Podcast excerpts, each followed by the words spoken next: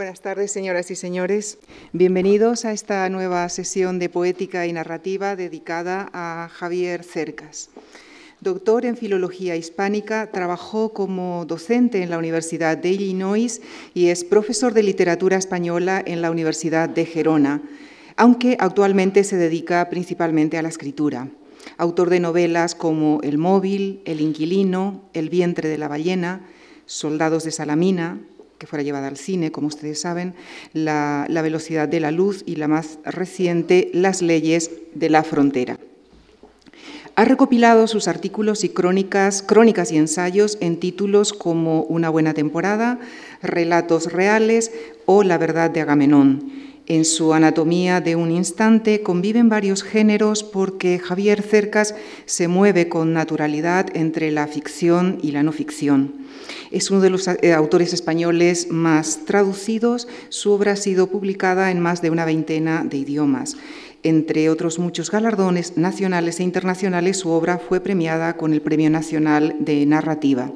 Es también columnista del diario El País. El próximo jueves dialogará con el ensayista, crítico y profesor de literatura española en la Universidad Pompeu Fabra de Barcelona, Domingo Ródenas. Quisiera expresar a ambos el agradecimiento de la Fundación Juan Marc por haber aceptado esta invitación. Javier Cercas alguna vez ha dicho que la novela no es tanto el arte de decir, sino el arte de callar, que en sus novelas y en las que a él le interesan hay un punto ciego donde no se ve nada, y que esos puntos ciegos son lo esencial de las novelas. Su oscuridad es lo que ilumina, su silencio es lo que resulta elocuente. A su juicio, esta es quizá la paradoja esencial del género y su principal virtud. Les dejo con él, con Javier Cercas, para que nos explique esta afirmación y, en general, cómo entiende la narración en la charla que ha titulado Novela y Ficción. Y al final de su charla, si ustedes lo requieren, Javier Cercas contestará con mucho gusto dos o tres de sus preguntas. Muchísimas gracias. Bueno, buenas tardes. Eh, yo quería dar las gracias en primer lugar, claro, a Lucía por estas palabras tan amables y tan certeras eh, y a la Fundación Marc y a Javier Goma en particular por haberme invitado a este ciclo. Yo tengo que decirles a ustedes que no soy muy entusiasta de las conferencias. Eh, vamos, no soy nada entusiasta de las conferencias. Porque, en primer lugar, porque yo soy, como decía Bioy Casares, un escritor por escrito. No, esto de oral, estos cuando hablo, más bien me parece que lo que digo son esbozos de cosas que diría mucho mejor por escrito. Eso en primer lugar. En segundo lugar, como decía Lucía también, yo me pasé la vida, me he pasado casi media vida dando clase en la universidad, primero en Estados Unidos y luego en España, y la verdad es que me harté de tirarme allí horas hablando eh, sin saber si a los chicos que tenía delante aquello les interesaba lo más mínimo o no. Eh, ahora, cuando he dejado, ya hace más de 10 años que no doy clase en la universidad, los chicos van diciendo por ahí, lo dicen públicamente, que yo era muy buen profesor. Y siempre les digo, oye, ¿por qué no me lo decíais cuando yo estaba yo dando clase? Me hubiese llevado una gran alegría, ¿verdad? Y finalmente, la verdad es que el género me, bueno, me, me, interesa poco porque además estoy aterrorizado yo solo aquí. Podría estar con alguien al lado, por ejemplo, con Lucía, estoy solo aquí ante el peligro y la verdad, en fin. Eh, pero sobre todo es que, claro, yo me he traído aquí unos papeles, más o menos he apuntado algunas cosas que quiero decir y tal, y ya estoy medio aburrido porque ya sé lo que voy a decir. O sea, me interesa poco lo que yo tengo que decir, mientras que si establecemos un diálogo con ustedes o con Domingo Ródenas, como ocurrirá el jueves que viene, pues a lo mejor en ese encuentro se da alguna chispa y aparecen cosas que yo no tenía previstas y que pueden ser interesantes, etcétera, etcétera. Pero en fin, yo estoy muy agradecido, insisto, de, de que me hayan invitado a este ciclo tan bonito y tan prestigioso, así que he aceptado encantado y no me arrepiento. Bueno, espero que ustedes tampoco se arrepientan de haber venido. Yo quisiera empezar con, claro, esto se titula novela y ficción, entonces yo quisiera empezar con una frase de Chesterton, que no leí en un libro de Chesterton, leí en un libro, leí cuando yo tendría 16, 17 años en un libro de Fernando Sabater, que se titula La infancia recuperada, y que es un libro para mí muy importante y creo que importante también, como otros libros de Sabater de aquel momento, yo que yo leí muy joven, eso, 16 años, 17, eh, y, fue, que fueron muy importantes para mí. La, la, la frase que luego he visto que figura en un ensayo de Chesterton que se titula, un título muy bonito, Buenos libros malos, Good Bad Books, dice, la frase dice, la literatura es un lujo, pero la ficción es una necesidad. La literatura es un lujo, pero la ficción es una necesidad. Yo no sé si la primera parte de la frase es acertada, pero la segunda parte sin duda lo es. La ficción es una necesidad. Necesitamos la ficción porque, porque la realidad es pobre, insuficiente, aburrida, porque queremos vivir más, porque queremos vivir más intensamente, porque queremos vivir aquello, todo, todo aquello para, cual, para lo cual la vida no nos da espacio. ¿no? Es decir, Don Quijote, Madame Bovary son en este sentido los emblemas del lector. ¿no? ¿Por qué? Pues porque Don Quijote es un señor que se pasa la vida hasta que frisaba a los 50, como dice Cervantes, encerrado en un poblachón de La Mancha, leyendo los libros de caballerías, las aventuras que no puede vivir, ¿verdad? Viviendo vicariamente esas aventuras que no ha podido vivir, ¿verdad? Y, viviéndolas en los libros. A Madame Bovary le pasa lo mismo. Madame Bovary es una señora que vive ahí encerrada en un poblachón francés junto a un marido al que no quiere, eh, poco ambicioso, que no le interesa nada, a su hija tampoco le interesa nada, y viviendo imaginariamente, ¿verdad? a través de los libros, a través de las ficciones, todo aquello que no puede vivir en la realidad. Así que ellos son un poco el emblema del lector. los lectores somos así, ¿no? vivimos a través de los libros aquello que no podemos vivir en la realidad. Pero Don Quijote y Madame Bovary son más que eso. No solo son los emblemas del lector, son los héroes de los lectores. ¿Por qué? Porque la lectura de esas aventuras que nunca podrán vivir les incita, como diría Vargas Llosa, a la rebelión, diría muy acertadamente, a la rebelión contra la realidad. ¿Y qué hacen? Se lanzan a vivir aquello que han leído en las novelas. Y Don Quijote, cuando frisaba los 50, dice, basta, se acabó de leer libros, a tomar por saco, y ahora me voy a vivir las aventuras de verdad. Me invento Don Quijote y ahora vivo de verdad todo aquello que he, todo aquello que he leído, ¿verdad? Eh, a Madame Bovary le pasa exactamente lo mismo, dice, basta ya, se acabaron las novelas románticas, ahora voy a vivir todo aquello que, que he leído, ¿verdad? Y ahora voy a tener amantes, y voy a ir a fiestas, y voy a gastarme el dinero que no tengo comprándome ropa, etcétera, etcétera. Es decir, lo que define a Madame Bovary y a Don Quijote no es eh, como se dice muchas veces, que confundan la ficción con la realidad. No es verdad. Lo que define a, Don Quijote y a Madame Bovary es que quieren convertir la ficción en realidad, quieren realizar la ficción. Y en este sentido son, por eso digo que son los héroes de los lectores. ¿verdad? La lectura, la, ficción nos invita a vivir una vida plena y ellos, Don Quijote y Madame Bovary, se atreven a vivirla. Hay un verso de Eliot, de T.S. Eliot, que dice, Go, go, go, said the bird. Human, humankind cannot bear too much reality. Vamos, vamos, vamos, dice el pájaro. los hombres, el género humano, no puede soportar mucha realidad. Bueno, para eso necesitamos la ficción, entre otras cosas, para evadirnos de la realidad, para, para, para, para hacernosla soportable, porque no podemos soportar demasiada realidad, tenemos que salir de ella. Para eso necesitamos la ficción, pero también la necesitamos para lo contrario es decir, para afincarnos en la realidad, para entenderla mejor, porque solo saliendo de la realidad, solo alejándonos de ella, solo saliendo de nosotros mismos, podemos llegar, podemos llegar a entenderla o al menos a hacernos la ilusión de que la entendemos. Necesitamos la ficción para vivir la realidad con mayor intensidad, con mayor complejidad. Necesitamos la ficción para explorar la realidad en toda su ambigüedad, en toda su complejidad y así eh, entender el mal y darnos los instrumentos con que poder combatirlo y para entender el bien y darnos quizá con suerte los instrumentos para poder, para poder eh, algún día imitarlo. La ficción es una especie es una especie de campo de pruebas, es una especie de simulación, en el sentido de que se habla de los simuladores de vuelo, ¿no? Ahora, hace poco fui a, comer con un amigo, un amigo escritor. Yo tengo pocos amigos escritores, pero este lo es. Y fuimos a comer y tal, y el hombre me, contó que estaba que se había separado de su mujer y que, claro, que vivía lejos de su familia y tal. Total, que el hombre lo estaba pasando fatal. Y estábamos comiendo y de repente le dije, pero hombre, me di cuenta de una cosa muy importante. Le dije, pero, pero tú eres la persona mejor preparada para soportar una situación como esta. Porque tú ya has pasado por esta situación. No solo porque la has leído muchas veces en los libros, sino porque en tus propios libros se habla a menudo de esto. De manera que tú tienes más instrumentos que nadie para afrontarla. ¿no? Y no se lo dije por consolarle, sino porque es verdad.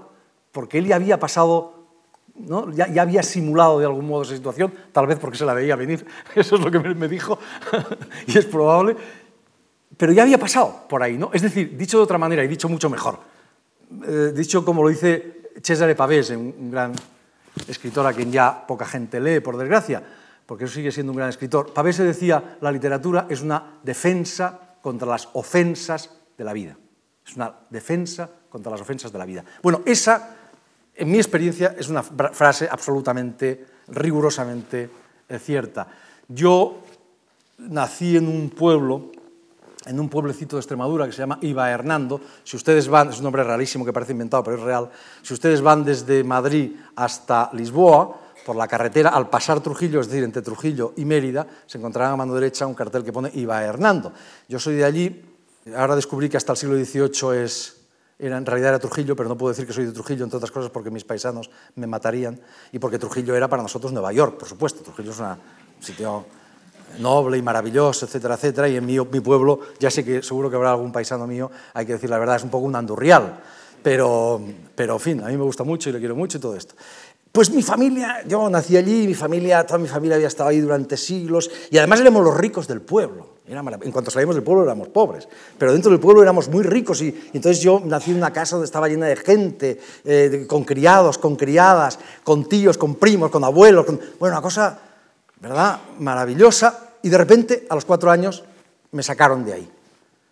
Porque mi padre se marchó, como se marchaba, estamos hablando de principios de los años. Eh, no ha dicho mi edad, pero yo la voy a decir ahora.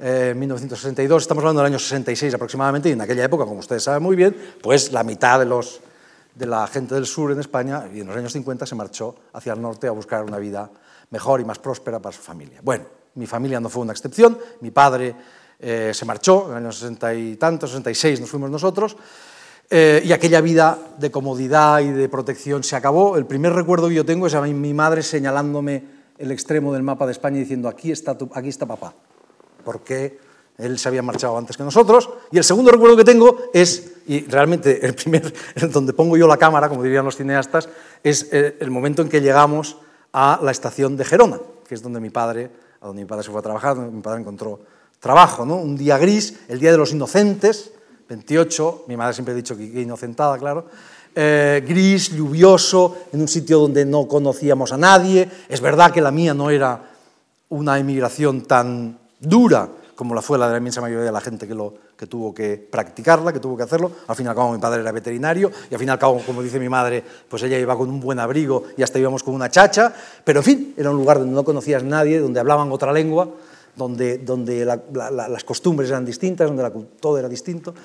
Y en ese momento yo sentí una sensación de orfandad y me convertí en lo que sigo siendo a día de hoy. Es decir, un desarraigado, un desubicado, un tío que no sabe dónde anda, ni de dónde viene, ni a dónde va, eh, y que no encuentra su sitio. Eh, y ustedes dirán, hombre, pero a los cuatro años eso ni se nota. No es verdad, se nota absolutamente. Eh, yo volvía no les voy a contar mi vida entera, porque sería, en fin. Eh, hablo de mí mismo porque es lo que más cerca me pilla, ¿verdad? Como decía Unamuno, o cerca tendría que decir yo. Bueno, eh, Quiero decir, mi familia siguió arraigada en el pueblo ese, yo iba todos los veranos y, seguía sintiendo ese decalage, como dicen los franceses, ese, ese, ese desencaje ¿no? Entre un sitio y el otro. ¿no? yo volví a mi pueblo y era el hijo de José y de Blanca y de mi abuela, ¿qué tal? Y todo el mundo conocía y todo el mundo me conocía a mí y yo era el catalán y no sé qué, en fin. Y volví a Gerona y allí seguía sin ser nadie y, era un tío, volvía a ser un desarraigado, un desubicado, etc. Esa, ese no estar en ningún, ni, ni, en un sitio ni el otro, ese, ese desarraigo. Hay un libro de un gran poeta polaco, valga la redundancia, porque los poetas polacos son todos buenos, pero este es el mejor, en mi opinión, vivo al menos, se llama Adam Zagajewski, un día de estos le darán el Nobel. Él tiene un libro en prosa que se titula Dos ciudades. Yo se lo recomiendo fervorosamente que lo lean ustedes, porque es el lugar donde he visto mejor reflejado últimamente esa sensación de vivir en dos lugares a la vez, ese desarraigo. Bueno, ese desarraigo esencial es lo que hizo que yo me refugiara en la literatura. Quiero decir que yo tengo la seguridad de que, esto lo digo siempre en Extremadura y cuando lo digo a veces algunos se enfadan, los que no lo entienden, pero los que lo entienden, lo entienden. Y creo que no es muy difícil entenderlo. Eh, yo, si me hubiese quedado allí, pues hubiese sido veterinario, como mi padre, o hubiese sido señorito, como alguno de mis primos, y hubiese estado todo el día en el bar tomando cerveza, lo cual pues, a lo mejor hubiese sido una vida mejor de la que he llevado, quién sabe, ¿no? Pero desde luego no creo, vamos, estoy seguro de que no hubiese sido escritor, que al fin y al cabo es una cosa eh, muy rara, ¿verdad? Eh, yo creo que la literatura fue un refugio, vamos, creo, no, tengo la seguridad de que fue un refugio contra, esta, contra esa sensación de orfandad, contra el desconcierto, o si quieren, el dolor eh, continuado del desarraigo. La literatura fue para mí un refugio. Pero claro, antes de refugiarme en la literatura como escritor, me refugié en ella como lector. Y como un lector, digamos, de tipo peculiar. ¿no? Eh, yo leí mucho de niño y... Pero en fin, de niño no digamos que era un lector convencional. ¿no? Yo no vengo de una familia especialmente letrada, bueno, mi abuelo paterno era un hombre que era, eran labradores, pero, pero, era gente que leía y que en mi casa, en casa de mi abuelo estaba la revista Índice, que era una revista muy importante en aquellos, hablo de los años 50, eh, una revista muy importante y había libros y tal, y mi padre, es, digo, es veterinario, pero un hombre que nunca tuvo tiempo o demasiado tiempo de leer otras cosas que no tuviesen que ver con su, con su profesión, y en mi casa había libros, y sobre todo en mi colegio había una buena biblioteca, mi colegio era el Colegio de los Maristas, que es donde estudió Josep Pla, el escritor, el gran escritor catalán. No es el mismo físicamente, pero sí es porque cambiaron el edificio, pero en fin, eran la misma gente. Y allí había una buena biblioteca, eh, integrada sobre todo por libros de aventuras y por libros de historia. Y eso es lo que yo leí de chaval, como leen tantos chavales, ¿verdad? Yo leía, pues eso, lo que había en la biblioteca, los libros de Julio Verne, pues todos, ¿no? Los libros de, de, de, de Salgari, de Stevenson, de, ¿no? ese tipo de libros. ¿no? Había una colección que se titulaba, que yo la gente de mi edad la recuerda muy bien, se titulaba Joyas Literarias Juveniles, de Burguera. Ustedes ya veo que hay gente que hace así, que era estupenda, porque tenías una cantidad de eso, todo, ¿no? Biografías, pero sobre todo novelas de aventuras, y estaba todo, Stevenson, y estaba, eh, qué sé yo, Moby Dick, estaba de todo ahí, ¿no? Y tú leías primero, o sea, eh, estaba el texto íntegro, pero intercaladas había una serie de viñetas. Entonces tú leías, pues tenías 8 o 9 años, te leías las viñetas y si la aventura te interesaba, luego leías el libro entero. Y eso era estupendo. Bueno, ahí es donde yo un poco me eduqué y yo creo que en el fondo lo que he hecho en mi vida no es más que escribir o intentar escribir novelas de aventuras más o menos entretejidas con la, con la historia. Bueno, yo era entonces un, lector, eh, como son los niños, ¿no? un lector más o menos convencional, muy lector, pero también me interesaban otras cosas, como el deporte. Mi madre siempre dice que yo estaba, que yo estaba siempre leyendo. Bueno, sí, pero era un lector, digo, insisto, convencional. Eso cambia con la adolescencia. Cambia con la adolescencia. En la adolescencia me convierto en un lector distinto.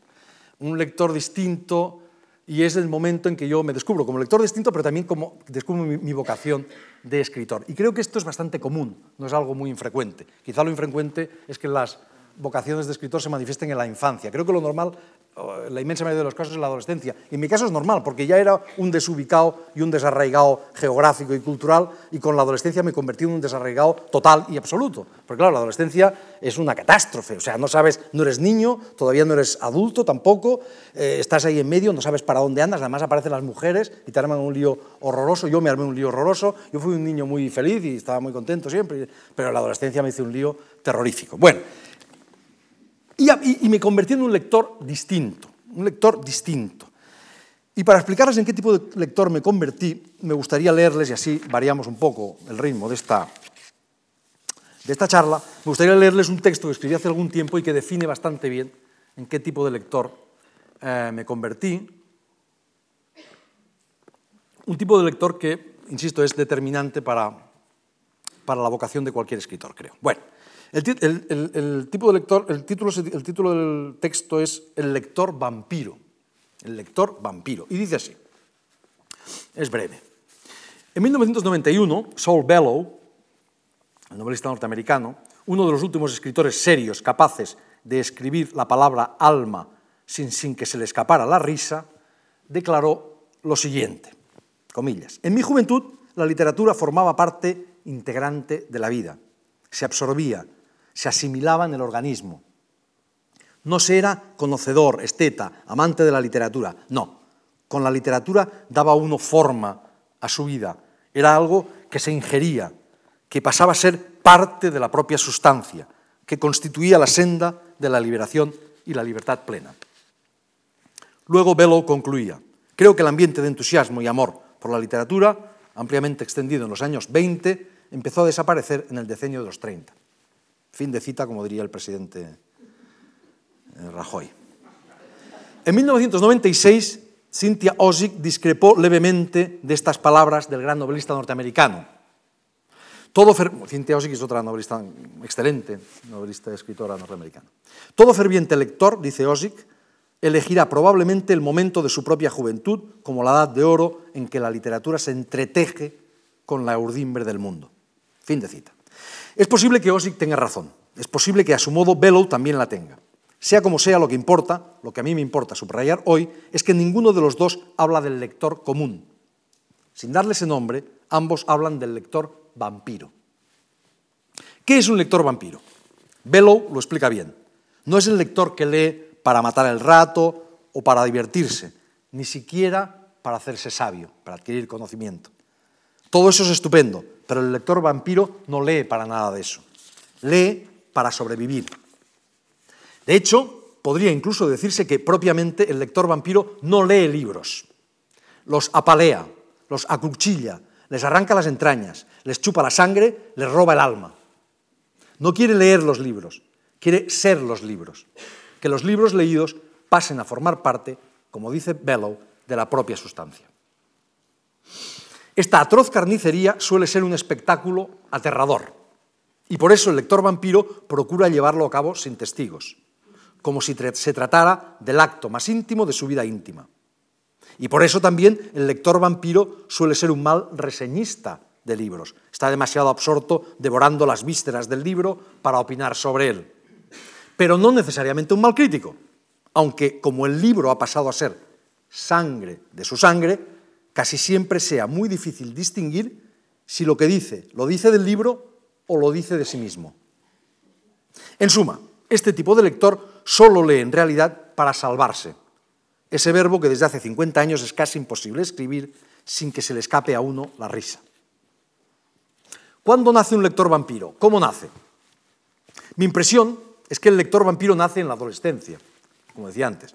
Es que el vampiro nace en la adolescencia, que es la última etapa de la vida en que uno cree que puede salvarse. En cuanto al cómo, las historias son muy variadas, pero tienen un común denominador. Casi todas son ridículas.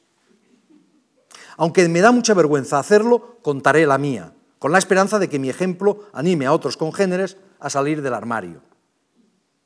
En aquella época yo tenía 14 o 15 años y era, dentro de mis posibilidades, una persona normal. También era un lector alegre y confiado, como acabo de contar. Por desgracia, aquel verano me enamoré, en mi pueblo, claro, en Iba Hernando. Y al volver a casa después de las vacaciones, mil kilómetros más, a mil kilómetros de distancia, al volver a casa después de las vacaciones y comprender que tardaría muchos meses en estar de nuevo con la chica de la que me había enamorado, solo me entraron ganas de colgarme del cimborrio de la Catedral de Gerona. Fue un momento serio, que intenté capear echando mano del libro más serio que encontré en mi casa, con tan mala fortuna que el elegido resultó ser San Manuel Bueno, mártir, de don Miguel de Unamuno. Como recordarán quienes la conozcan, y ya veo que aquí unos cuantos la conocen, se trata de una novela religiosa, agónica, mal escrita y confusísima, que sin embargo leí como si me fuera la vida en ello, y con la que me armé tal lío que en un par de días dejé de ser católico y me entregué al alcohol, el tabaco y el desenfreno. No contento con esto, en los meses que siguieron leí todos o casi todos los libros de Don Miguel, lo que acabó de sumirme en un estado de frenético descontrol moral del que todavía no he emergido. Esta es mi trágica historia. La de mis congéneres, me temo, no es muy distinta. Por supuesto, luego leímos libros mejores que los de Don Miguel, pero el mal ya estaba hecho. Además, en el fondo el pobre Don Miguel no tiene ninguna culpa. Si no hubiera sido él, hubiera sido otro. Porque cuando uno le chupa la sangre a un libro, ya solo quiere chupar sangre del libro. ¿Fue un error? Puede ser.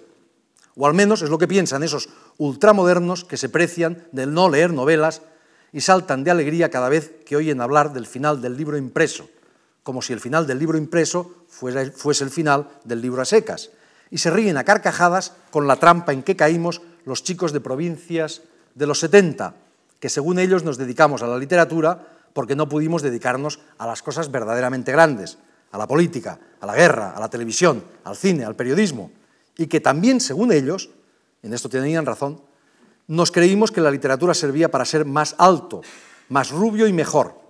Y aquí seguimos, bajitos, morenos y empeorando. En esto, insisto, tienen razón. Bellow pensaba que la literatura dejó de contar hacia los años 30. Ozick piensa que todavía cuenta, aunque ya no cuenta como contó. Yo, francamente, no sé qué pensar. Pero lo que sí sé es que hay por ahí todavía lectores vampiro, gentes capaces de apostarse enteras en cada frase y de jugarse el tipo en cada página, porque sienten todavía que la literatura es el mejor modo de que la vida se vuelva más rica, más compleja, más intensa y más veraz. Es lo que pensaba Don Quijote y Madame Bovary.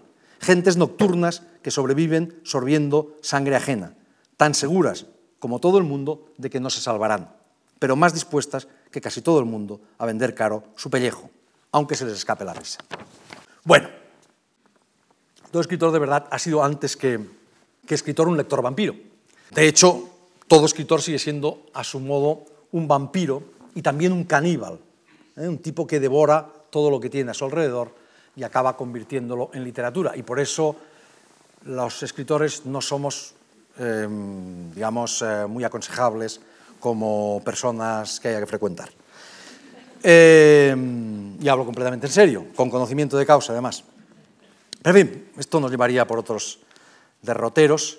Volvamos a nuestro asunto. Claro, porque en este punto alguien se podría preguntar, yo mismo podría preguntarme, sin ir más lejos, eh, podría preguntarme por qué, de todas las formas de la ficción, elegí ah, la literatura y no, pongamos por caso, eh, el cine, ¿no? que creo que en esto tampoco soy una excepción, como a tanta gente de mi generación, en algún momento me gustó casi tanto como la literatura. Yo me acuerdo de la primera película que vi eh, en, el, bar del pueblo, de, mi pueblo, había que llevarse la silla y todo en aquellos años, que eran Los cuatro hijos de Cathy Elder, una película maravillosa de Henry Hathaway que he vuelto a ver muchas veces, y de pequeño vi mucho cine, y, luego cuando me fui a estudiar a Barcelona mm, me pasaba las, las tardes, las noches en la filmoteca.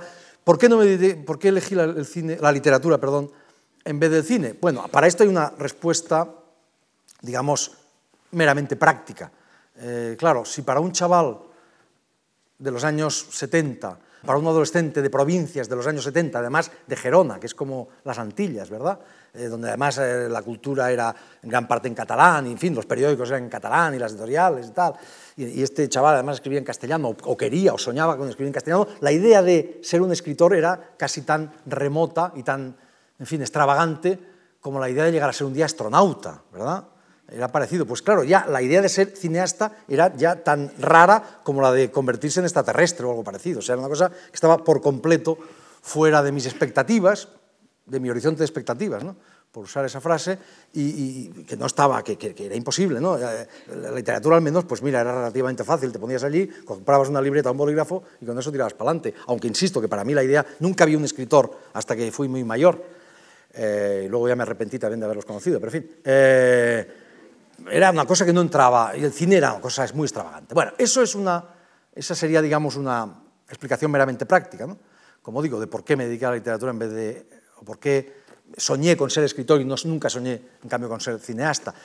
Habría otra explicación quizá un poco más elaborada, y es que está un poco, un poco más elaborada y también más, quizá más clara, ¿no? Eh, y está contenida en el casi, ¿no? Me gustaba casi tanto la, el cine como la literatura. Quiero decir que en realidad nunca me gustó tanto el cine como la literatura, que nunca me satisfizo tanto como la literatura, ni me dio tanto como ella, ni me revolucionó eh, tanto por dentro, ni me cambió la vida como me la cambió la literatura, y que, en fin, siempre me sentí más a gusto con las palabras que con las imágenes. No estoy diciendo con esto, ni por asomo, que considere el cine un arte superior a la literatura. Es un disparate. No existen artes superiores y artes inferiores, como no existen géneros literarios superiores e inferiores, contra lo que piensa la gente. Existen formas superiores y formas inferiores de usar, las de usar determinadas artes o de usar determinados géneros eh, literarios. Lo único que digo, no quiero decir eso, es lo único que digo es que siempre tuve la sensación de que en el fondo, me daba más la literatura que el cine. En cierto modo, en el cine en la literatura intervenía yo más que en el cine, no como, no como escritor, sino como mero lector. Quiero decir que eh, eh, eh, en una película, ¿verdad? Los paisajes te los dan, los, personajes también te los dan, porque los encarnan los actores. Los mismos actores encarnan los pensamientos, las emociones. En cambio, en la literatura te lo haces todo tú, no solo como escritor, sino como lector. Es decir, en el fondo, una obra literaria es únicamente una partitura. Y es el lector el que la interpreta. Y cada lector la interpreta de una forma distinta. Y por eso hay tantos, eh, tantas lecturas del Quijote o de, Madame Bovary como lectores del Quijote o de Madame Bovary. Hay tantos Quijotes y tantas Madame Bovary como lectores del Quijote o de Madame Bovary. Humberto Eco, cuando dejó de ser un profesor y se convirtió en un escritor de bestsellers en el nombre de la rosa, decía, no, es que a partir del lector número 5000 tú pierdes el control de tu obra. Falso. A partir del lector número uno pierdes el control de tu obra, porque es el lector el que se apodera de ella, porque es el lector el que la el que la interpreta a su modo. Es decir, un libro por sí solo no es nada. Es solo un montón de letra impresa. Es el lector el que lo convierte en un libro, le da vida nueva, cada vez que lo lee, lo abre y lo recrea en su imaginación. Hay un, hay un no, es un cuento, es casi un sketch, una historieta muy breve de Cortázar, otro escritor que para mí fue muy importante y, muy desprestigiado, por desgracia. Esa historia cuenta la historia de un hombre que va leyendo un periódico.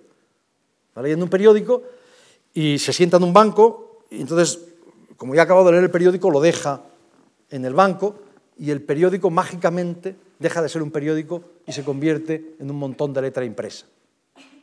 Pero entonces este hombre se va, vuelve otro señor, se sienta en el banco y coge ese montón de letra impresa, empieza a leerlo y mágicamente se convierte en un periódico.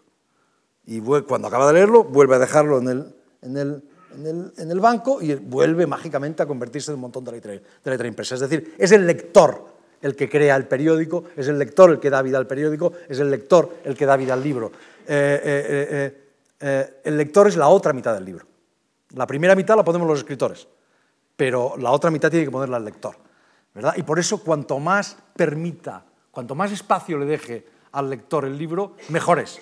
Cuanto más ambiguo sea, mejor es. Cuanto más interpretaciones tolere, mejor él. Y por eso decía Valéry una cosa, Paul Valéry, una cosa absolutamente cierta, aunque suene extraña. Decía Valéry, las obras maestras no las, no las hacen los escritores, las hacen los lectores.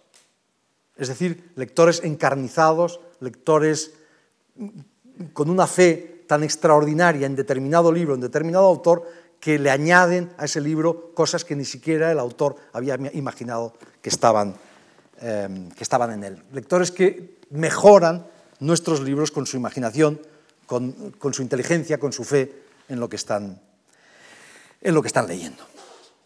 Y bueno, ya que he explicado por qué, o tratado de explicar por qué de todas las formas de la ficción preferí la literatura, quizá debería explicar por qué de todas las formas de la literatura preferí la novela. Y para esto hay también una respuesta, digamos, meramente práctica eh, y muy sencilla, pero a la vez muy verdadera. Y es el hecho de que, bueno, de que a mí lo que me gustaban eran las novelas. Y lo que siempre leí de chico, como, como contaba antes, eran, eran, novelas. Eh, y lo que empecé a escribir eran novelas.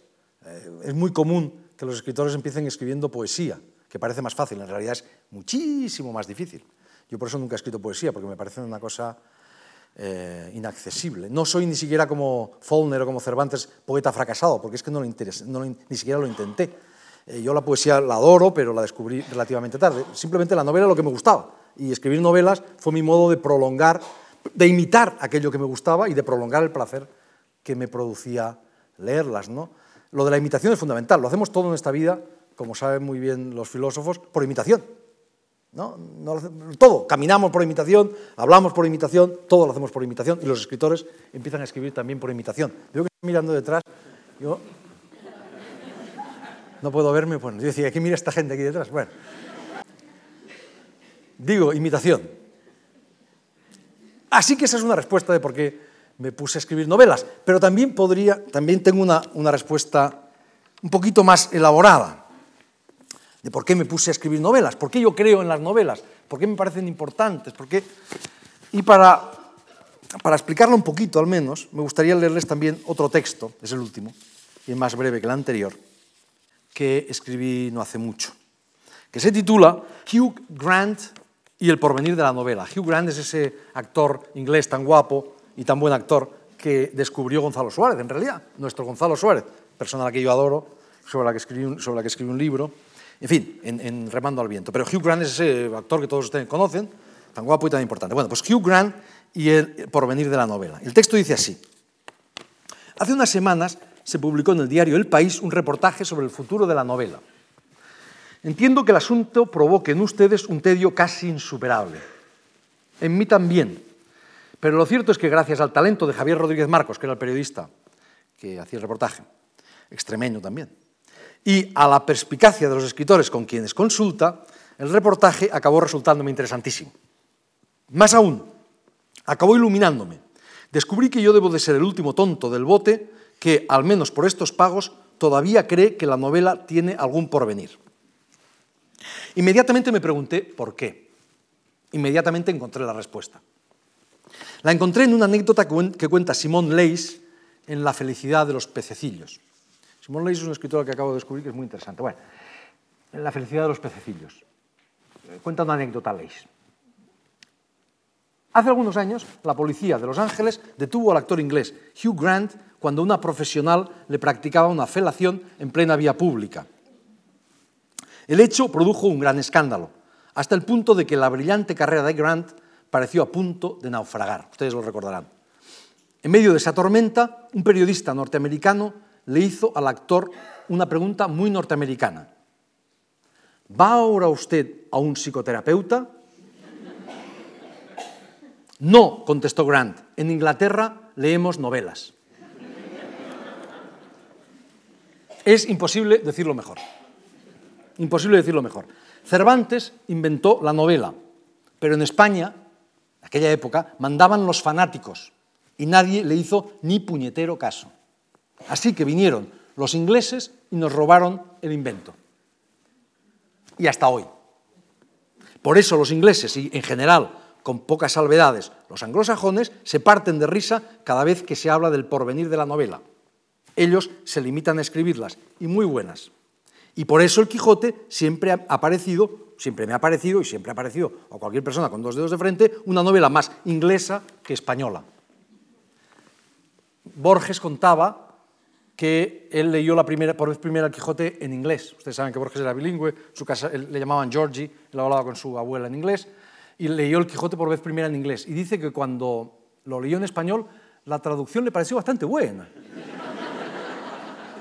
Y eso está muy bien dicho. Entonces, a propósito de esto, yo continúo mi artículo, porque los ingleses nos robaron. Es decir, los ingleses vieron que eso era una cosa genial, que eso era extraordinario. Así como los españoles no le hicimos literalmente ni caso, y, como y, y, España se nos va literalmente de las manos la novela, literalmente, eh, sí, desaparece.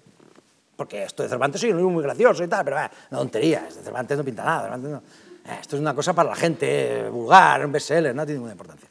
Y cambio los ingleses vieron, joder, esto es maravilloso, y Stern, y, Fielding, y, y, en Francia Diderot y tal, se pusieron a imitarla como locos. Bien, sobre todo los ingleses, eh, pero en España no hicimos ni caso. Entonces aquí yo eh, escribí a continuación la frase más importante que he escrito en mi vida, y la más seria, que dice lo siguiente, tanto peñón, tanto peñón, el de Gibraltar, que nos devuelvan de una vez la novela y se queden con el maldito peñón.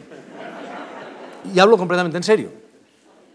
Bueno, los escritores consultados por Rodríguez Marcos, en esa encuesta que mencionaba al principio, vienen a decir que la novela ya no pasa de ser que la novela ya no pasa de ser un simple entretenimiento, es decir, ya es un simple entretenimiento, que no es una cosa seria, la novela. Dicen los escritores que no creen en la novela. No es, no es más que un simple entretenimiento, no es una cosa seria. Llevan toda la razón.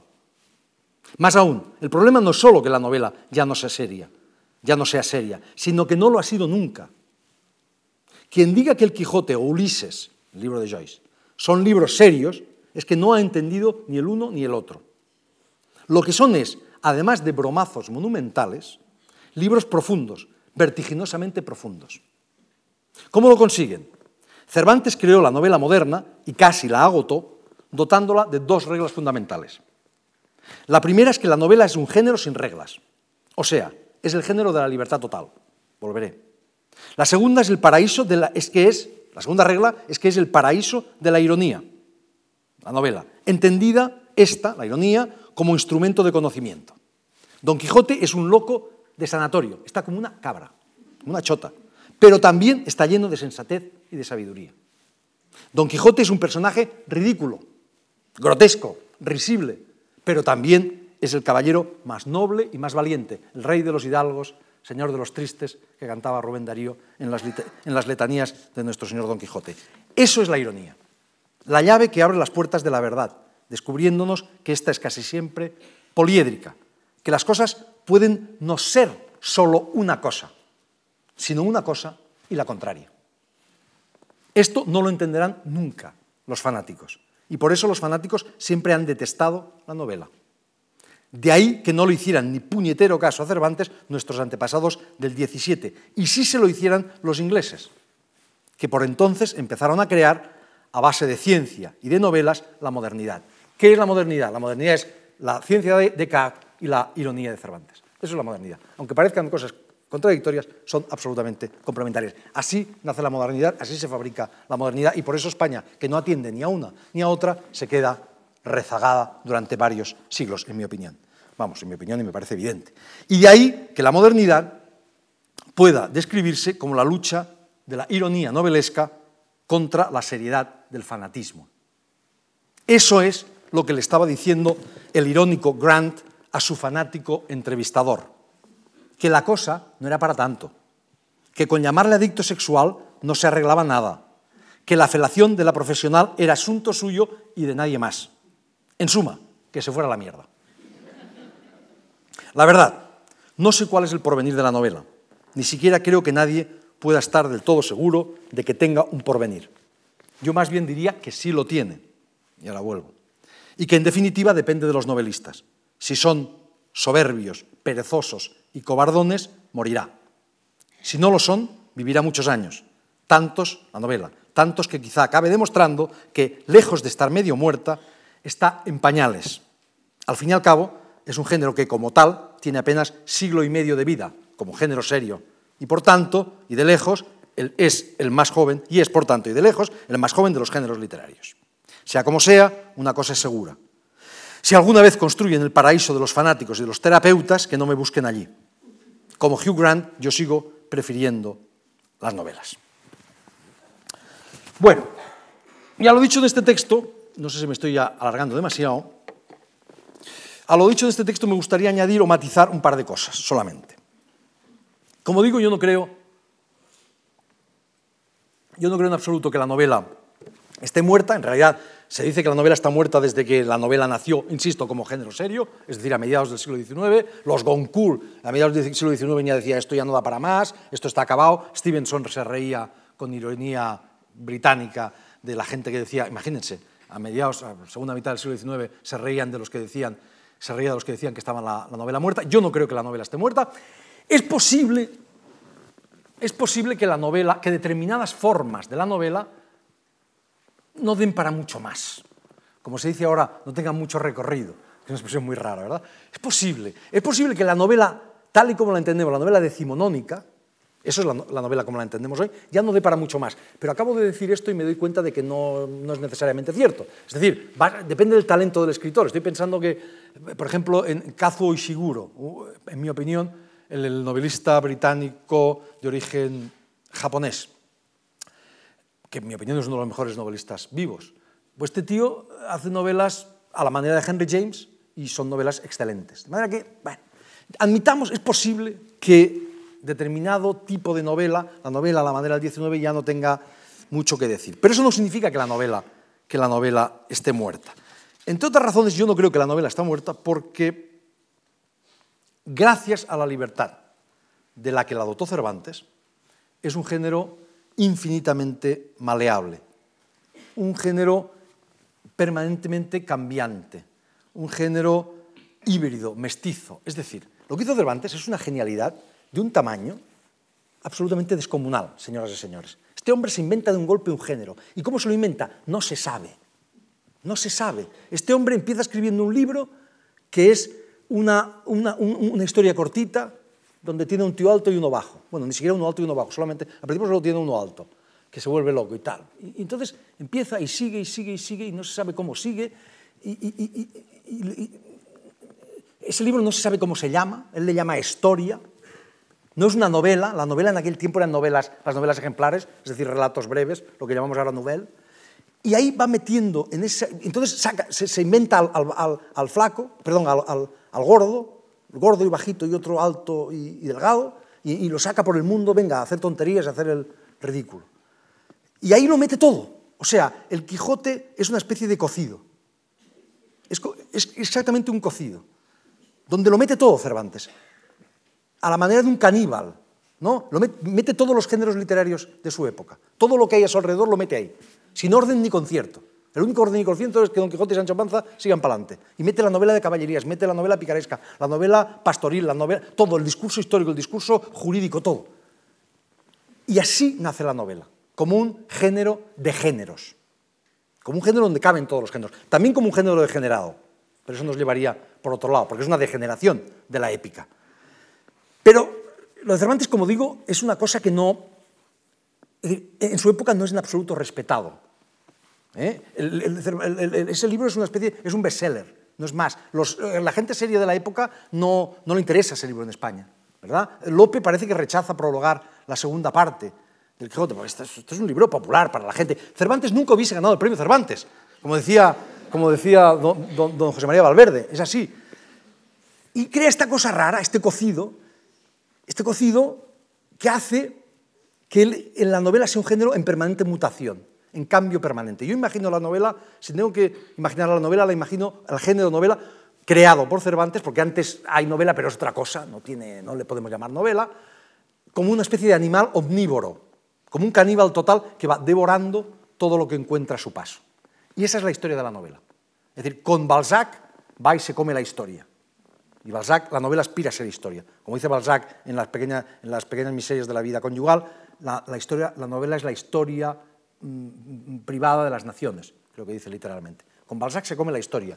Con Flaubert se come la poesía. Y Flaubert aspira a que la novela sea tan elevada como como la poesía, sea un género tan noble como la poesía, porque hasta, hasta ese momento es un género para señoras ociosas y basta, y para niñas y señoritas en edad de merecer nada, es una cosa que no, no es seria. Y con, y con los alemanes de principios del siglo va y se come ¿verdad? Con, con, Thomas Mann y con, y con, Musil y con Brock, va y se come el ensayo. Y con, y con Capote y compañía, los americanos, empieza a comerse el periodismo, etcétera, etcétera, etcétera. De manera que es como una especie de animal mutante, ¿eh? que va, va cambiando a medida que va devorando todo lo que tiene a su alrededor. Y por eso yo creo en la novela, por esa libertad absoluta que tiene, por ese cambio permanente al que puede estar, al que podemos someterla los, los novelistas. Digámoslo de otra manera, esa inagotable versatilidad es, si los novelistas sabemos aprovecharla, la garantía de la vigencia y la posteridad de la novela. Es verdad que yo estoy hablando de un concepto de novela que es el mío,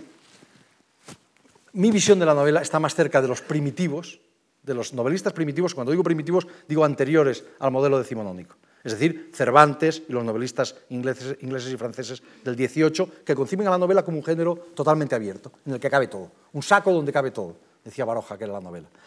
Eh, y luego eso, con, el siglo XIX, con la, novela realista, se vuelve mucho más rígido. Mi ideal de novela sería eh, una novela que tuviese la libertad de los primitivos, de Cervantes, Stern, etc., y el rigor constructivo de la novela del XIX, donde cada pieza ¿verdad? desempeña una función, porque el Quijote es un caos absoluto, el Quijote es un cajón desastre, ahí entra una cosa, pues eh, no es una obra perfecta ni muchísimo menos, es un gran almacén de cosas. ¿no? Bueno, no sigo por aquí. Solo acabo con una segunda cosa, si es que puedo acabar con una segunda cosa. Porque yo iba a ir a contestar, claro, tenía que contestar lo tuyo, lo que tú me has dicho. Eh, bueno, iba a plantear un problema, una pregunta sin respuesta.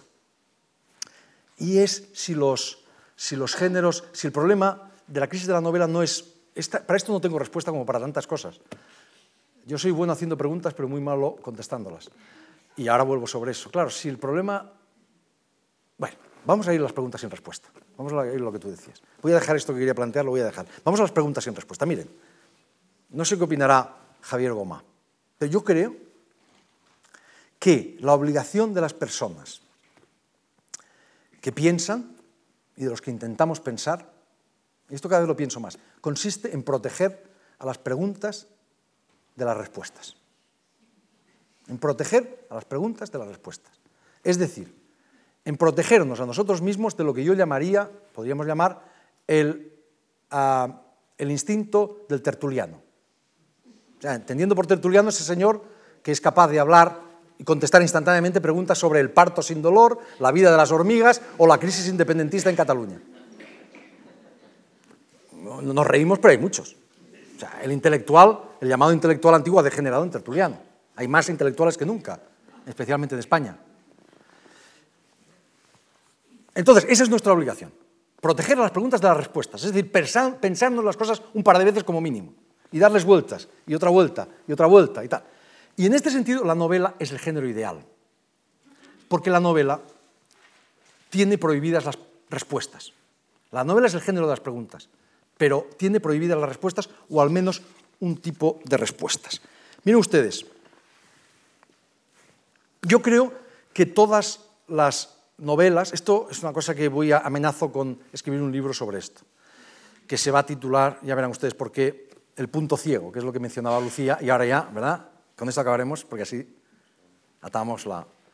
Yo creo que todas las novelas, las novelas que a mí me interesan, y mis propias novelas, porque esta idea surge de mi práctica como escritor, pero también de mi práctica como lector, las novelas que a mí me interesan, todas las novelas, grandes novelas, las que a mí me interesan, y las mías, no digo que las mías sean grandes, sino que simplemente funcionan así, como tantas otras, tienen en su corazón una pregunta.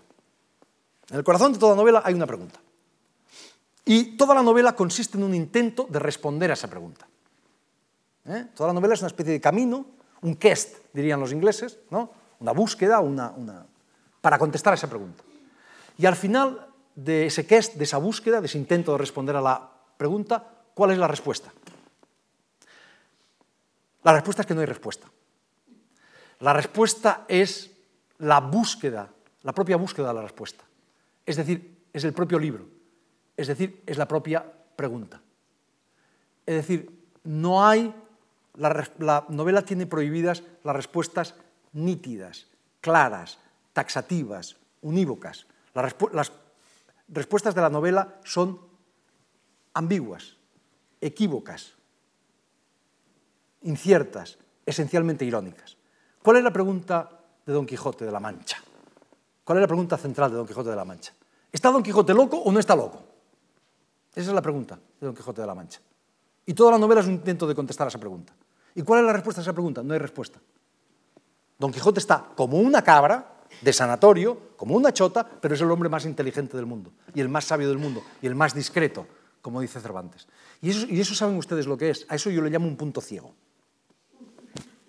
O sea, Todas las novelas, todas las novelas, desde Cervantes, las grandes novelas, las que a mí me interesan, contienen un punto ciego en su corazón, como, como decía Lucía, citando unas cosas que yo habría dicho. Ese es el título de mi libro. Es decir, un punto ciego, en el corazón de toda novela hay un punto ciego, un punto a través del cual no se ve nada. Pero esa, esa oscuridad es lo que nos ilumina, es la forma en que la novela ilumina. Ese silencio es la forma de elocuencia que tiene la novela. Ese no decir es la forma de decir que tiene la novela. Don Quijote ni está, eh, eso es un punto ciego, ni está, está loco, pero al mismo tiempo no está loco. Moby Dick. ¿Cuál es la pregunta de Moby Dick? quién es Moby Dick? ¿Qué es la ballena blanca? ¿Por qué El capitán Ahab, está tan obsesionado por ella? ¿Es el bien? ¿Es el mal? ¿Es Dios? ¿Es el diablo? No lo sabemos. Eso es un punto ciego.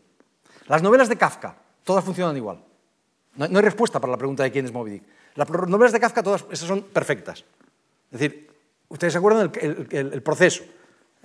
K, se levanta, que es el protagonista, K se levanta por la mañana y entran unos policías, unos señores, vestidos con unas gabardinas rarísimas. Eh, es una escena aterradora, pero también hilarante, como se reían los amigos de Kafka cuando él se la leyó por primera vez. Entran en la habitación y le acusan de algo. Le dicen, oiga, usted tiene que venirse con nosotros porque está acusado. Y, Kafka, y, K pregunta, bueno, ¿pero de qué me acusan?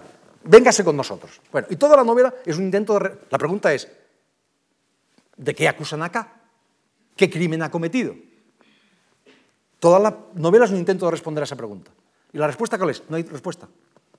K se muere al final, en el último capítulo, le, lo matan dos tipos, eh, como a un perro, y K piensa como si la vergüenza, piensa como un perro, como si la vergüenza fuera a sobrevivirme.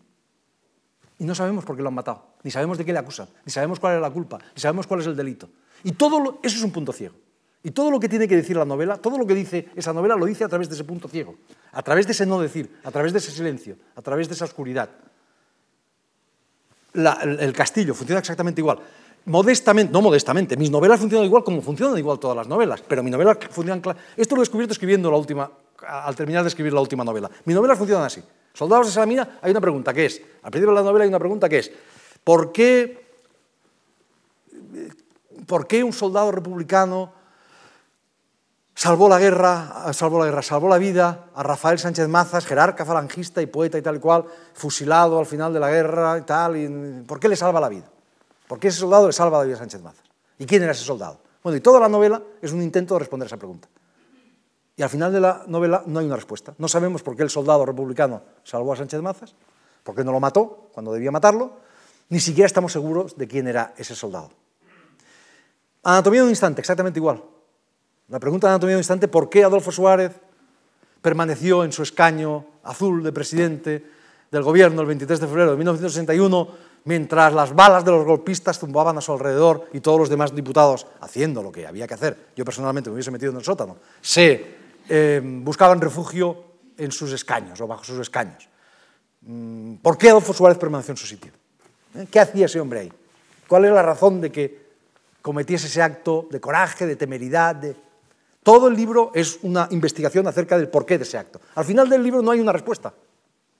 No hay, una respuesta clara, unívoca. No es, la respuesta no es, bueno, es que Adolfo Suárez eh, llevaba un chaleco antibalas. No. La respuesta es muchas respuestas. La respuesta es el propio libro. Es una respuesta ambigua, contradictoria, equívoca. Exactamente lo mismo ocurre en la última novela que he escrito y con esto voy a, acabo ya. Eh, las leyes de la frontera funcionan así. La pregunta es meramente o aparentemente policial, ¿no? Así como la del Quijote es clínica o la del eh, Moby Dick es metafísica, ¿no? ¿Qué, es la Ballena Blanca? las leyes de la frontera es quién delató a la banda del Zarco. Y toda la novela es un intento de contestar a esa pregunta quién delató a la banda del, del Zarco. Y al final de la novela no hay una respuesta, no hay una respuesta clara, o la única respuesta la tiene el lector, que es el que puede despejar, que es el que puede eh, ¿verdad? elegir entre una interpretación u otra, que es el que puede sacar a la novela de la ambigüedad si quiere, pero la novela no, eh, la novela no despeja la ambigüedad, la novela no dice quién delató a la banda del Zarco, es el lector quien tiene que decirlo. Y hay diversas posibilidades. Y todo lo que tiene que decir la novela lo dice a través de ese punto ciego, a través de esa ambigüedad, a través de ese no decir, a través de, bueno, de ese silencio. Así funcionan las novelas, creo yo. Eh, acabo. Eh, empecé citando la frase de Chesterton. La literatura es un lujo, pero la ficción es una necesidad. Eh, yo la cambiaría. Diría, la ficción es una necesidad, Mm, pero la literatura en general y la novela en particular también lo son. O sea que muchas gracias.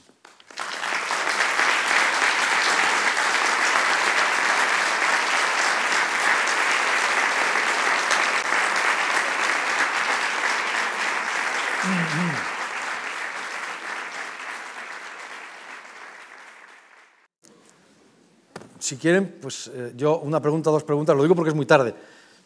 En varias ocasiones eh, a compañeros escritores, también, al mundo literario, mejor dicho. Y los ha citado, en cierto modo, pues con cierta distancia. Y, me gustaría saber su relación, porque ha dicho que tiene pocos amigos entre ellos también, y bueno, con cierta, con cierta crítica también. No, no, crítica no, era nada, es Ironía. ¿Sabe qué me pasó a mí? Ironía, entonces. Bueno, pero sin importancia, o sea, no... no. Es que, estaba, que estaba preocupado. No, pues no se preocupe, no me haga caso. Mira, a mí me pasó, cada uno tiene su historia. Entonces mi historia es particular. Yo vivía, yo hasta los 40 años, 39 años, en que se publicó Soldados de Salamina, pues yo no existía como escritor. Yo nunca me quejé. Bueno, existía para mi mamá y para algún amigo más. Yo desconocía por completo el mundo literario. A mí nadie me vio quejarme de que, de que nadie me hacía caso. Yo seguía escribiendo y, y ya está. Y tenía los lectores que tenía, que debían ser cinco o seis, y seguía publicando mis libros. No me parecen esos libros que nadie leía inferiores a los que ahora felizmente lee más gente. Eh, y, a mí me intrigaba el mundo literario, porque yo era un, tipo que había vivido en Estados Unidos, que, vivía en, que daba clases en Gerona, que es como, insisto, como las Antillas. Ah, conocía a un escritor, yo conocía poetas catalanes, que eran, y, y a un escritor catalán, pero escritores en español, es que Luego, cuando ya tenía 37, 38 años, conocí a Roberto Bolaño, que ni siquiera era español, pero yo no tenía la menor relación con el mundo literario. Entonces, sentía curiosidad. Y, entonces, cuando, porque ocurrió un azar, y es que un libro mío se convirtió inesperadamente en un, libro mío que era un libro como otro cualquiera para mí, inesperadamente e inexplicablemente se convirtió en un, en un bestseller y tal, pues me tocó ir a, actos de estos. Entonces, entonces yo iba con mucho interés a estas cosas de los premios y tal, y a conocer escritores, y me empaché me cogí un empacho. Entonces, vuelvo a la normalidad, que esa no, no, no, está, no, pero me parecen bien los escritores, no tengo nada malo, nada contra ellos. No, hablo en serio, me, fue un empacho. Entonces ya, yo, no hay, el infierno para mí tiene forma de cóctel literario. No. Es que no, de verdad, hablo completamente serio, porque yo, si quedo con este amigo escritor, este que he contado, que es completamente cierto, no voy a decir su nombre, por supuesto, pero un amigo, este, de los pocos que conocía, además un escritor en catalán, escribe en catalán, eh, muy bueno, pero escribe en catalán, o sea, quiere decir que forma parte de otro ecosistema, ¿no? Pues, eh, pues claro, yo quedo con tal y quedo, y quedo con él y hablo, pero un cóctel literario, usted sabe lo que es, es una pesadilla, es como un zapping, va pasando uno, ¿qué tal, cómo estás? Pum, pasa otro, ¿qué tal, cómo estás? El champán está malo, yo no voy nunca a esos sitios, ya no voy, me empaché, fue un empacho, la culpa es mía, no, es, no de los escritores, sino mía. Uno a uno seguro que están bastante bien, pero vamos, no... O normal, vamos, normal. No, es que ha hecho un canto maravilloso y precioso sobre la literatura y la novela concretamente. ¿Cómo, perdón? Que ha hecho un canto, un canto a la novela, es precioso como fuente de, conocimiento, de información, de crecer, etc. Y aquellos creadores que son ustedes, efectivamente, pues son merecedores también de, ese, de ese canto. Sí, pero tenemos la idea un poco equivocada de que un gran escritor tiene que ser necesariamente una gran persona. No es necesario, digámoslo así. Hay excepciones, ¿no? Esto es un tema muy complejo. Sí, ya lo creo. Pero vamos, que yo no tengo mala opinión de... No, no. Simplemente quizás no los he conocido lo suficiente, fue demasiado rápido todo. Por favor, si la novela desapareciese y usted como novelista volvería a la docencia o a su pueblo a ejercer de señorito. Esa es otra pregunta sin respuesta. Lo de hacer de señorito es, un sueño que tengo yo. Como mucha gente, me temo, me parece. Vale, yo quería decir que precisamente eh, yo considero a Javier Cercas como uno de los escritores, eh, cuando leo sus... Eh, sus artículos en el, País Semanal me parece de los más respetuosos con el gremio, de verdad, y, de, los más modestos. Y mm, quería hacer una pregunta, ya que hablaba, hablaba usted de, de los ingleses y la novela, ¿no? Y el cuento, eh, porque eh, el cuento en España está muy desprestigiado, y no digamos ya entre los editores, ¿no? que no te editan un cuento ni a no ser que, no sea, que seas Paul Bowles o algo así. En cambio, en Inglaterra es todo lo contrario. Incluso la, última premio Nobel, la canadiense Alice Munro, es, pues es una cuentista. ¿Qué opina, por favor? De... No, tan, no tanto, fíjate. esa impresión la tenemos aquí. Bueno, para empezar, yo tengo que decir que el cuento no es un género menor. Esto es una obviedad, como una casa y es un género muy anterior a la novela y es un género... Yo soy un lector de cuentos desde siempre y me parece un género extraordinario, etcétera, etcétera. Digamos, otra cosa es la vida editorial que eso tiene. Eh, como usted dice muy bien, en España es muy complicado. yo, en cambio, he sido incapaz de publicar un libro de cuentos. Mi primer libro es un libro de cuentos, pero ahora ya no existe ese libro y quien lo tenga le pido que lo queme. Eh, se titula El inquilino, pero ahora El inquilino, es decir, ese libro eran, estaba constituido por cinco cuentos. Y ahora el libro que se titula El inquilino y que se reedita como El inquilino es solo uno de esos cuentos que en realidad era una novela, una novela breve.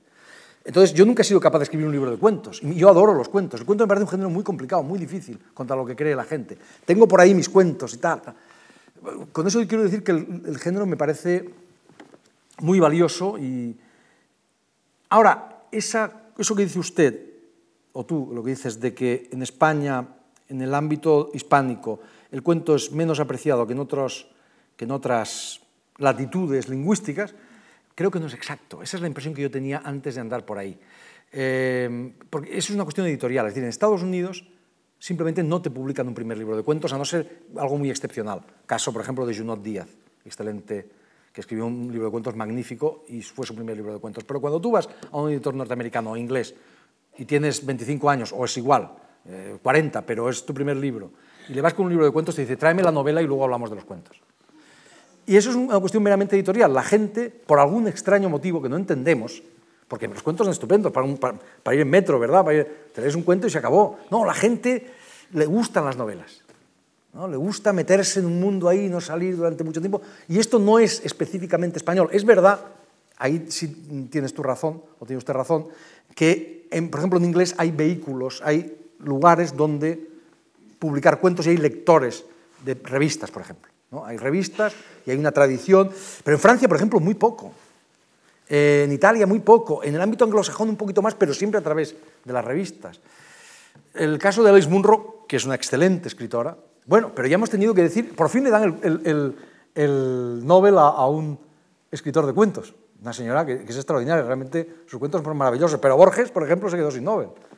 No necesariamente porque fuera un escritor de cuentos, pero todavía hoy es decir, bueno, es que Borges era un escritor menor porque escribía cuentecitos de tres páginas. Claro, habría que añadir que en ese cuentecito de tres páginas es capaz de contarte guerra y paz, ¿verdad? Y que tiene una densidad vertiginosa, etcétera, etcétera. Lo que sabemos todos los que leemos. ¿no? no es cierto que sea un género menor y es un problema que usted plantea es un problema meramente comercial. Y no hay solución para ese problema, al parecer. Es decir, los editores quieren novela porque al parecer los lectores quieren novelas. No es exactamente español eso. Creemos muchas veces que las cosas son españolas cuando no son españolas. A mí me encanta una anécdota que conté no hace mucho de Fernán Gómez, que lo digo porque para, aquí acabamos con Fernán Gómez, que estará muy bien. Parece que Fernán Gómez se ve con el actor este cuyo nombre no puedo pronunciar porque es impronunciable, el actor de, de Berman de toda la vida, Ergson se llama, me parece. Pero este hombre que hemos visto en Secretos de un matrimonio y tal, y le dice Fernán Gómez, ¿sabe usted? Se conocen y ya muy mayores, y le dice, le dice este, Fernán Gómez, ¿sabe usted cuál es el pecado nacional español? Y él solo le dice, pues no, no sé cuál es el pecado nacional español. Y Fernán Gómez le contesta, la envidia. Y entonces Elson le, mira solo y dice, caramba, no lo sabía, qué interesante. ¿Y sabe usted cuál es el pecado nacional sueco? Y Fernán Gómez le dice, no, dice, la envidia. Así que los españoles somos un desastre, pero que lo demás...